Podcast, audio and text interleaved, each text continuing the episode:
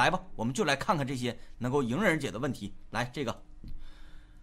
刚结束二十年的单身生活，我很开心，更是特别在意这段感情的发展。可正是由于太过于在意，而每天容易想太多，而且好像有点操之过急的感觉。可我也不能假装不在意，呃，我此时也不知道怎么办。其实下回问这种问题的时候，最好说一下自己是男孩还是女孩。对对，嗯，那这个问题我来解释解答一下，去唱歌。去唱歌，把身体虔诚的交给音乐。就是 DJ 天明有一句话说的好啊，就是这个强扭的瓜不甜。嗯，就是你这段感情，你用心经营是对的。嗯，可是你特别特别的怕他失去，而用尽所有的手段去保护他，不见得就能留住。嗯，哎哎哎啊，就是说点我主页、支付宝扫一扫，每天别催，我都点过你，没有任何钱。这广告发的这个恶心，广告发的吧没有 没有技术含量，嗯。啊，你就我们都不用不用那啥，不用封那个禁言，你不用封杀，就先告诉你回去跟你老板说一下子，对，把广告做的有点技术含量，对，有点技术含量吧，你才对得起这份工资。对你那啥吧，你想骗别人，你也得智商比别人高，你才能骗别人啊。嗯。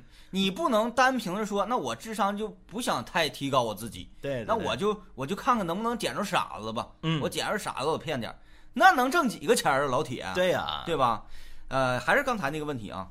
虽然我经常说咱得努力，嗯，比如说我喜欢这个姑娘，我得得到她，哎，是吧？我得得到，我得努力呀。嗯，但你发现，你最后努力得来的这份爱情，爱情啊，是两个人在建立在一个不平等的这个对姿态上。你付出的太多，你早有一天你会挺不住的。这个女孩最后被你感动到，说我可怜你吧。嗯，我觉得我要是不跟你在一起，我都对不起苍天。哎，请问这样的爱情有什么意义？没啥意思。对，啊，活的累。当年，当年还是提到，你看又提到崔健了啊。嗯嗯。崔健在一个音乐选秀类的节目上啊，当作为评委，他讲过这么一句话。嗯，他说，呃，情歌是音乐的。呃，万本之宗，嗯啊，这个亘古不变的旋律，嗯，所有的歌都在唱情歌，包括摇滚也是在歌颂爱，哎，那么究竟什么是爱呢？嗯，究竟什么是男欢女爱？嗯，首先，爱情第一点，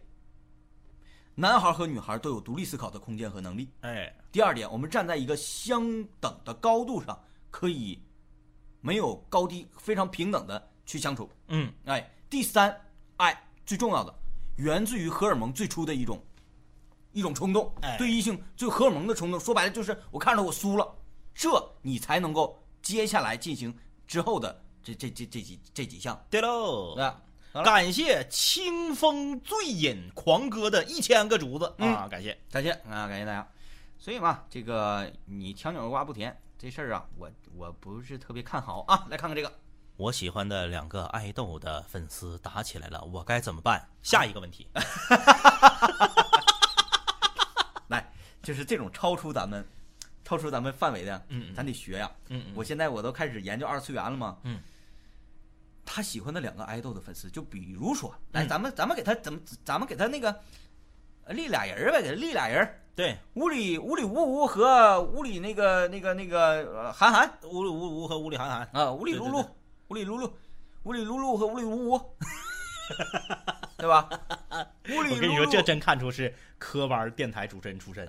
你让普通的其他主播，你念你念一个屋里呜呜和屋里露露，露露，呃，屋里屋里，你看我都整不明白。我是学播编导的，我没学过播音主持。屋里无无和屋里露露，对，屋里露露，屋里呜呜啊，屋里露露，屋里呜呜，屋里露露的屋里露露的这个粉丝团。和这个屋里呜呜的粉丝团，由于说我不满意你屋里露露，有一天说我屋里呜呜，对，然后我屋里呜呜根本没有做那事儿，你的屋里露露为什么要说我屋里噜呜就去做了那些屋里无中生有的事儿？就是屋里露露的粉丝去侮辱屋里呜呜，做了一些并没有做的事儿。对，哎哎哎，那么屋里呜呜的粉丝不能够忍受屋里露露的粉丝的侮辱。哎哎哎哎哎，对对对，哎呦我去，啊，嗯，怎么办？怎么办？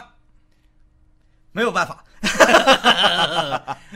还老妹儿啊，还是那句话，我们真是没有，跟你没关系。嗯，你喜欢的是偶像，你又不是喜欢偶像的粉丝。嗯，他俩没打起来，不就没事儿吗？呃，是是这样，那个咱们先跟大家说一声啊，我们这个直播间啊是在东北吉林长春，嗯，在我们这个东北地区啊，然后可以说是边陲省份，对，真的很少有这种追星追到狂热的大家那样的状态。少，但是我前一段时间去上海啊，嗯。去谈合作，确实就在一个非常普通的面馆儿嗯嗯嗯，看到了两个，呃，大概是高中或者是大一大二的女学生，他们俩坐那儿就在研究，说，哎，听说那个芊芊好像是今天她要来上海，那个明天她要来上海做做活动，嗯据说好像今天晚上就会到。嗯，呃，说我们两个，他俩在研究，嗯到底现在坐车去坐飞机去深圳嗯嗯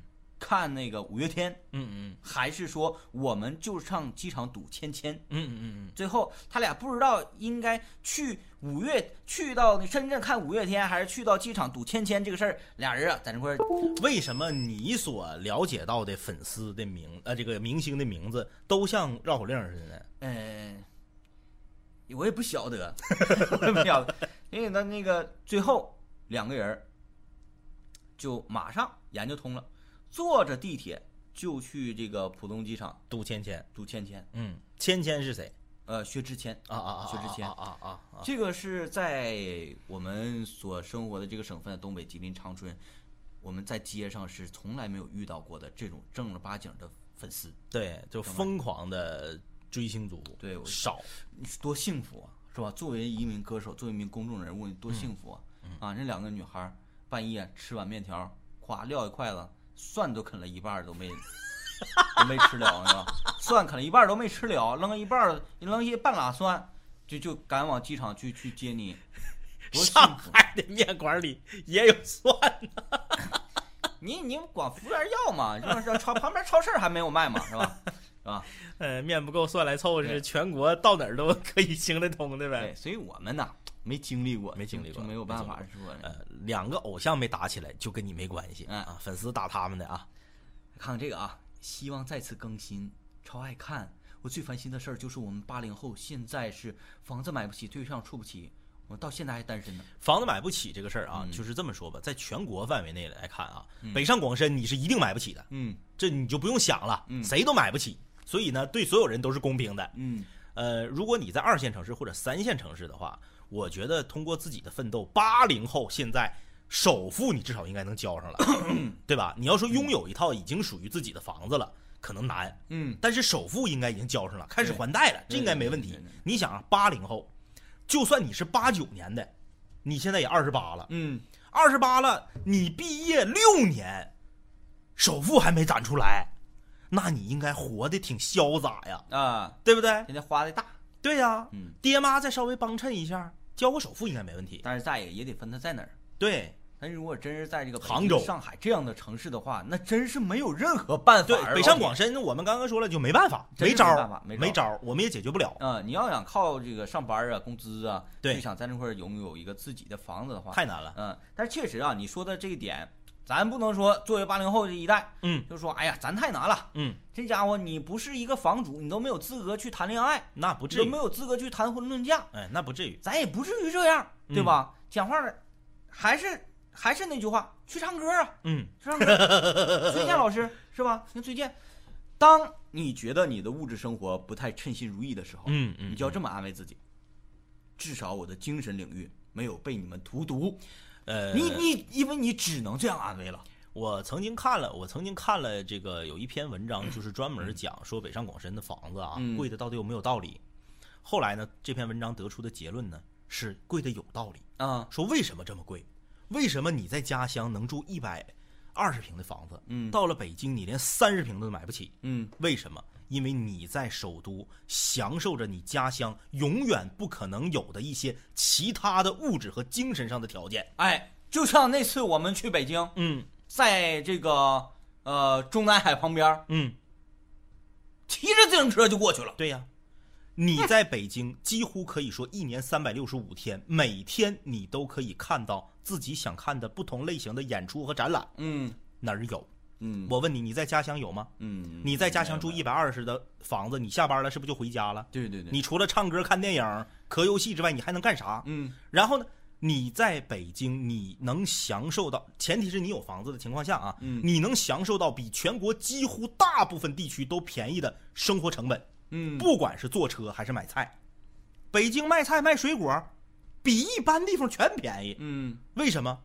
人多基数大，而且相关的管理也更规范，嗯，你能享受到更好的治安，首都嘛，你能享受到更好的眼界，那么你的房子自然就贵，嗯你自然就只能住三十平。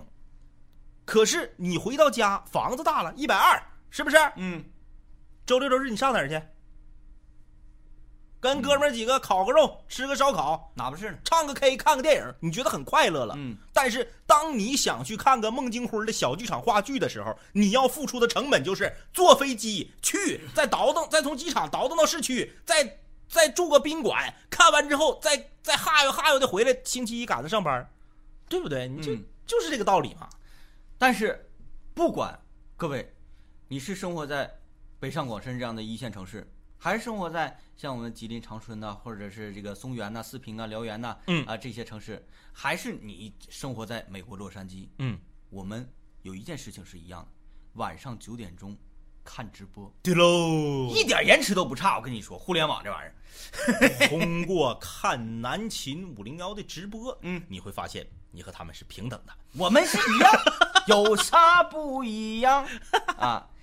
哎呀，这个这这反正是八零后普遍都存在的没办法问，题。你要去一线城市，你就要承担这个东西。啊，来，我们看这个，今天要解决最后一个问题了啊，日益增长的年龄和低微的收入之间的矛盾那就说明你年龄增长了，能力没增长啊，啊，对啊，对吧？对对对对你能力只要增长了，收入肯定增长。随着年龄的不断增长，对呀、你的收入就会不断增长。咱们说啊，咱们不拿白领举例子，因为白领没有代表性。嗯咱们拿蓝领举例子，嗯你十八做学徒，跟师傅出去学瓦匠，嗯。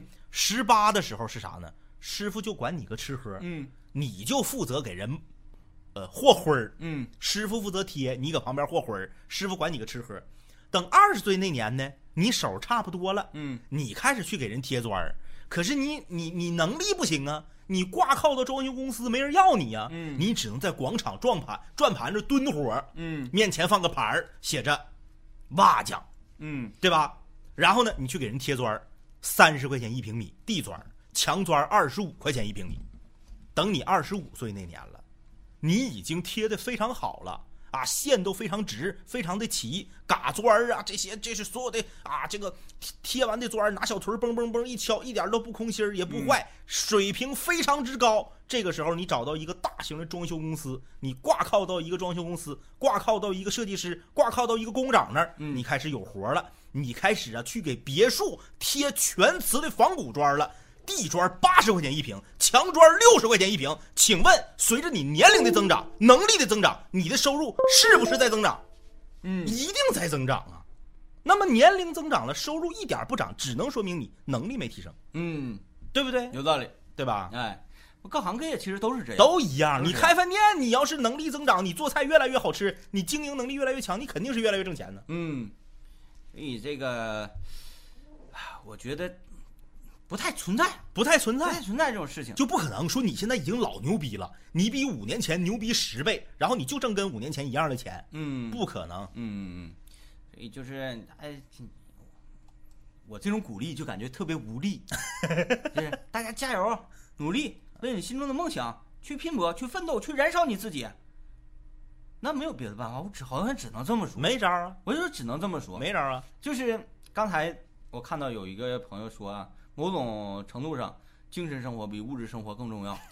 我觉得大家说的没毛病，没毛病，没毛病。看直播吧啊！啊，对，看直播，我们别的能力没有，我们不能说大家来到直播间，我夸夸我们就在直播间撒钱，就让你们有钱了，就让你们变得有钱了，我们没这个能力，但是我们想想让大家有钱，嗯，那怎么办呢？就能动动嘴皮子呗，哎，就是在这块说点好听的呗，就是那个让大家看完直播之后，把手机往那一拽，他妈的，今天晚上我我我我不干游戏，我不吃鸡了，我他妈学会儿习，今天晚上我不吃鸡了，我他妈我我看看书，今晚我不吃鸡了，那可能吗？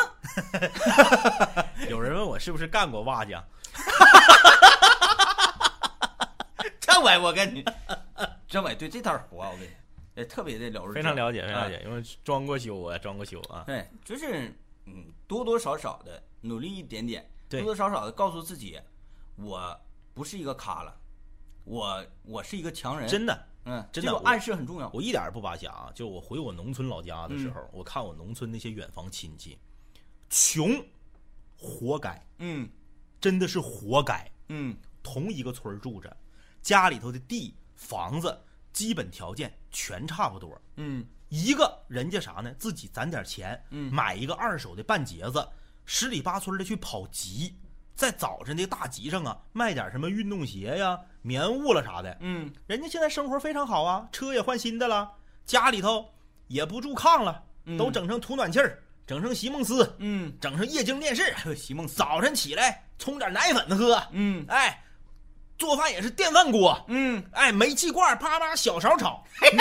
你你再看那家，一模一样的出身啊，嗯。一模一样，同一个村的，都是我的远房亲戚。你再看那个，嗯妈房子都要塌了，啊，天天就是捡点柴火都觉得挺费事。天天就是上村口小卖店儿，人家搁那打麻将，他就搁那嘎看，嗯。然后就跟人家扯扯犊子，嗯。然后呢，那个手里头稍微有那么一点钱了，就去打麻将去，嗯。输了输了之后就看别人玩，你能一样吗？你稍微努力一丁点儿，你的生活就会发生变化，嗯。绝不存在你年龄增长、能力增长，钱一动不动，不可能，嗯嗯嗯，不可能，对你其实你看你认不认命了，你不能说我一边我享受了，嗯，我也没努力，对我天天我就作乐子了，对天天我就玩玩的贼开心，我天天就花天酒地，嗯然后你还要求你你必须得这这得有多少啥啥都都有，对，那你不太不公平了，你这个世界不公平啊，对吧？那我这么努力，我还没你强，五六零的，你们想咋了？都几点了还不睡觉呢？